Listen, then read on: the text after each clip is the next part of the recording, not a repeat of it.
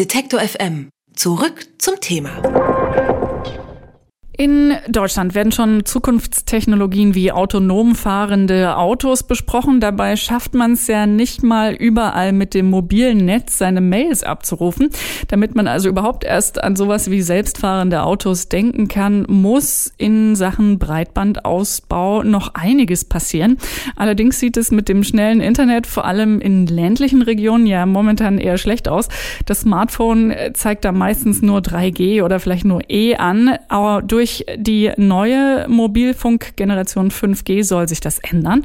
Anfang 2019 will die Bundesnetzagentur die Frequenzen für den Nachfolger von LTE versteigern. Aber was muss tatsächlich in Zukunft anders laufen, damit der Netzausbau wirklich vorankommt? Darüber spreche ich mit Jochen Fuchs. Er ist Redakteur beim Technikmagazin T3N. Schönen guten Tag, Herr Fuchs. Hallo. Bislang gibt's ja wirklich nicht mal flächendeckend LTE. Also man äh, spricht da immer von diesem Edgeland 5G als Nachfolger, steht zumindest in den Startlöchern. Glauben Sie denn, dass es äh, damit tatsächlich wirklich mal vorangeht in Sachen Netzausbau? Ja, gerade für die ländlichen Gebiete ist das schwierig. Der Digitalminister Scheuer hatte ja äh, hier im Vorfeld schon versucht, die Netzbetreiber im Bereich UMTS auf 99,5 Prozent Ausbau festzunageln. Ähm, man hat das nicht geschafft. Man ist irgendwo bei 99 ausgestiegen und die Netzbetreiber haben sich dann für 5G sogar noch die Hintertürchen aufbehalten, da eben ein bisschen nachsichtig behandelt zu werden, damit sich dann die Aufwände für den ähm, Netzausbau in den ländlichen Regionen dann wieder irgendwie rentieren, weil die bringen denen natürlich nicht viel Umsatz. Ich muss gestehen, ich bin ein technischer Laie. Also ne, ich freue mich, wenn ich meine Mails auch unterwegs abrufen kann und wenn da LTE steht, aber alles andere ist mir relativ egal. Die Bundesnetzagentur hat jetzt für die Versteigerung der neuen Lizenzen Anfang 2019 auch neue Bedingungen gestellt. Eine davon ist wohl, dass äh, mit 5G mindestens 100 Megabit pro Sekunde erreicht werden müssen für einen Nutzer. Aber habe ich das falsch verstanden oder geht das bislang doch auch mit LTE? Also warum brauche ich eigentlich diesen neuen Standard? Ja, also das LTE-Netz äh, unterstützt aktuell die Geschwindigkeiten vom 5G-Netz nicht. Also wir haben dann schon eine höhere ähm, Geschwindigkeit, aber das Thema ist nicht nur die höhere Geschwindigkeit, sondern eben vor allen Dingen auch eine höhere Kapazität des Netzes. Also das heißt größere Datendurchsatzraten man gelangt hier im Bereich von einer Großstadt schneller an die Grenzen von einem UMTS-Netz wie auf dem Land natürlich, weil es da mehr Nutzer gibt. Aber prinzipiell haben wir einfach den Bedarf für wesentlich mehr und wesentlich schnellere Datenübertragung in Deutschland in der Zukunft zu erwarten, als das, was wir jetzt momentan machen. Der letzte Jahresbericht der Bundesnetzagentur ähm, ging davon aus, dass wir so ungefähr 60 Gigabyte pro Haushalt übertragen. Das ist eine ungefähre Verdoppelung, wenn man zwei Jahre zurückschaut. Und äh, weltweit verdoppelt sich das Datenvolumen pro Haushalt im Moment eher jährlich. Also auch davon auszugehen, dass das bei uns ein bisschen schneller passieren wird, sodass man hier schon für die Zukunft investieren muss. Glauben Sie denn, dass die Anbieter sich dann Anfang des nächsten Jahres drum reißen werden, äh, an dieser Versteigerung mitzumachen, beziehungsweise die zu gewinnen und eine Lizenz zu bekommen? Oder äh, rechnen Sie eher mit zögerlichen Reaktionen? Ich rechne eher damit, dass das ein ähnliches Debakel wird wie mit den UMTS-Lizenzversteigerungen. Das heißt, es werden Unsummen an Geldern investiert werden für die Lizenzen. Ob es wirklich wieder so ein Rekordbetrag wird, sei dahingestellt. Aber es wird auf jeden Fall viel zu viel sein. Und dann ist kein Geld mehr übrig, da tatsächlich eine Infrastruktur aufzubauen?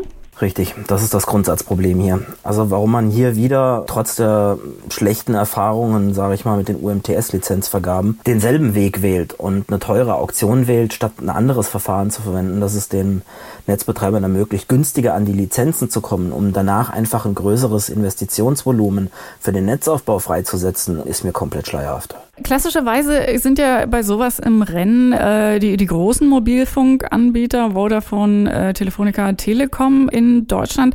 Vor ein paar Wochen, wenn ich mich richtig erinnere, war dann noch die Rede von einem möglicherweise einem vierten Anbieter, der da vielleicht mal ein bisschen frischen Wind reinbringen könnte oder sollte in den Markt. Das äh, ist jetzt wieder vom Tisch. Ja und nein. Also unterscheiden muss man hier zwischen einem Diensteanbieter und einem Netzanbieter. Also die Netzanbieter sind diejenigen, die tatsächlich die Basisstationen betreiben betreiben, die Technik und Diensteanbieter. Das sind welche, die sich dann nur mit Software sozusagen auf die Hardware, auf das Netz von den Netzanbietern draufsetzen und das mitnutzen. Gerne genutztes Argument für die Diensteanbieter ist eben, dass die den Wettbewerb beflügeln, weil es eine größere Tarifvielfalt und eine größere Anbietervielfalt gibt. Damit sich so etwas entwickeln kann, brauchen aber natürlich die Diensteanbieter auch einen Zugang. Das heißt, wenn die drei Großen sich jetzt hier Lizenzen sichern, und dann nachher auf den Lizenzen hocken und die Diensteanbieter, die dann auch in den Wettbewerb mit eintreten möchten, das nur zu völlig inakzeptablen Preisen können ähm, oder gar nicht können dann wird das den, den Wettbewerb äh, behindern. Man hätte die Möglichkeit gehabt, der Präsident der Bundesnetzagentur hatte sich auch mal im Vorfeld dafür ausgesprochen, eine sogenannte Diensteanbieterverpflichtung einzufügen, wo man sagt, okay, ihr habt die Lizenz für dieses Netz, ihr habt das Netz aufgebaut und die Infrastruktur, aber ihr seid jetzt verpflichtet, ihr müsst ähm, zu regulierten Preisen auch andere Diensteanbieter ähm, auf eure Infrastruktur lassen und die sozusagen an die untervermieten. Das hat man jetzt hier doch nicht getan äh, in dem Konzept, das jetzt vorliegt. Man hat sich so für so eine Art Mittelweg entschieden. Das heißt, die Bundesnetzagentur ist als so eine Art Schiedsrichter eingesetzt worden, die dann darauf achten soll, dass die Diensteanbieter nicht diskriminiert werden im Vergleich zu dem Vertrieb von den normalen Netzanbietern und die wollen dann gegebenenfalls regulierend eingreifen. Man weiß aber leider noch nicht genau, wie das aussieht. Also ob dann dieser Schiedsspruch der Bundesnetzagentur auch wirklich eine verpflichtende Folge hätte. Also ob die wirklich hinterher sagen können, okay, das, was ihr da macht, das ist zu teuer und ihr lasst ihn nicht rein und ihr müsst die jetzt reinlassen und denen billigere Preise geben. Dann sagt der Netzanbieter, ja gut, hm, ist okay, ich habe es gehört, ich mache es aber nicht. Dann ist die Schiedsbehörde natürlich relativ nutzlos, aber das weiß man zu diesem Zeitpunkt noch nicht genau. Wir wissen vieles zu diesem Zeitpunkt noch nicht genau. Ich würde trotzdem gerne zum Abschluss äh, vielleicht einen kleinen vorsichtigen äh, Glaskugelblick mit Ihnen wagen. Jetzt unabhängig davon, wie die Versteigerung vielleicht ausgeht, kann ich denn äh, so als normaler Smartphone-Nutzer äh, schon im nächsten Jahr oder zumindest irgendwie bald am Horizont damit rechnen, dass wenn ich irgendwo in Brandenburg vielleicht auf dem Plattenland unterwegs bin, dann doch äh, schnelleres mobiles Internet habe? Also im nächsten Jahr definitiv nicht. Also das ist jetzt ja erstmal so, dass erstmal die Lizenzversteigerung über die Bühne geht. Die Netzbetreiber haben sich auch erbeten, Schrägstrich herausgehandelt, dass sie die Lizenzen nicht gleich bezahlen müssen, sondern erst bezahlen müssen, wenn sie auch tatsächlich anfangen, das Zeug auszubauen und das Netz zu nutzen. Ich glaube, Ende 2022 ist da so der Horizont. Na, das ist durchaus noch eine Weile hin. Mit der neuen Mobilfunkgeneration 5G sollen neue Technologien dann endlich ermöglicht werden, zum Beispiel das autonome Fahren. Anfang 2019 sollen aber erstmal die Lizenzen dafür vergeben werden für 5G. Und darüber habe ich gesprochen mit Jochen Fuchs vom Technikmagazin T3N. Vielen herzlichen Dank dafür, Herr Fuchs. Gerne. Tschüss.